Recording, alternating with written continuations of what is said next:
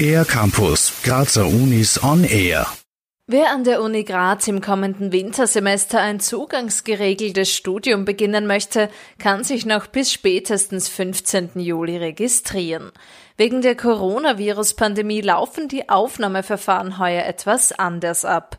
Die erste Stufe im Aufnahmeverfahren ist meist das Online Self-Assessment, kurz OSA, sagt Katrin Walter-Lager, Vizerektorin für Studium und Lehre der Uni Graz. Da setzt man sich mit dem Studium auseinander und bekommt auch Informationen und kriegt sich durch ähm, Infos und Fragen und setzt sich so ein eigenes Bild zusammen, was würde ich denn da studieren.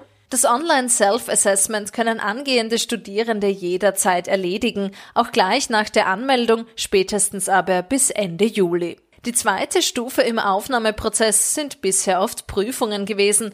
Diese fallen jetzt bei sämtlichen Studien wie etwa Betriebswirtschaft oder transkulturelle Kommunikation weg.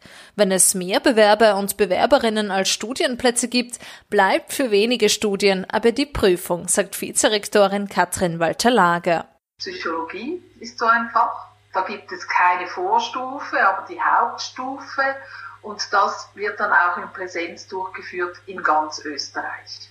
Bei Biologie, bei Pharmazie und bei Rechtswissenschaften ist die zweite Stufe ein Online-Verfahren.